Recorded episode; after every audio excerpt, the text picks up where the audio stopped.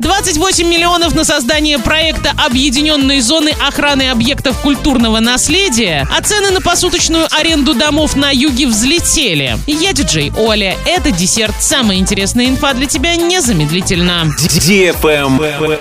News. 28 миллионов рублей выделяют из бюджета Оренбургской области на создание проекта объединенной зоны охраны объектов культурного наследия, расположенных на территории Оренбурга. В списке таких объектов значится 270 71 строение, включая дом, в котором в 1849 году жил в ссылке украинский поэт Тарас Шевченко, родильный приют, Михайловские казармы, гостиный двор. Travel Guide. Россияне в 2020 году проводили в поездках от 3 до 7 дней. На указанный период жители страны выкупали почти треть всех авиабилетов. Еще 28% путешественников отправлялись куда-либо на 2-3 дня. 22% россиян путешествовали на протяжении 8-14 дней. 9% улетали на срок, превышающий 14 дней. Чаще всего россияне прилетали в Москву. На втором месте оказался Сочи, на третьем – Санкт-Петербург. Также популярностью пользовались Краснодар, Калининград, Казань, Симферополь, Минеральные воды и другие города.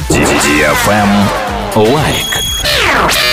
Цены на посуточную аренду домов на курортах Черного моря резко увеличились на фоне праздников. По сравнению с октябрем 2020 года стоимость аренды жилья подобного типа в Сочи взлетела на 19%. В среднем 14 450 рублей за сутки. В Ялте на 11% до 13 800 рублей за ночь. Наименее сильно возросли цены на съем частных домов в Геленджике – 5%. За одну ночь в среднем придется заплатить 5160 рублей. Цены на аренду домов в некоторых некоторых городах Золотого кольца, напротив, снизились. Так, в Ярославле и Владимире падение составило 10% от прежней стоимости. 7640 и 10,5 тысяч рублей за сутки соответственно. На этом все с новой порцией десерта специально для тебя. Буду уже очень скоро.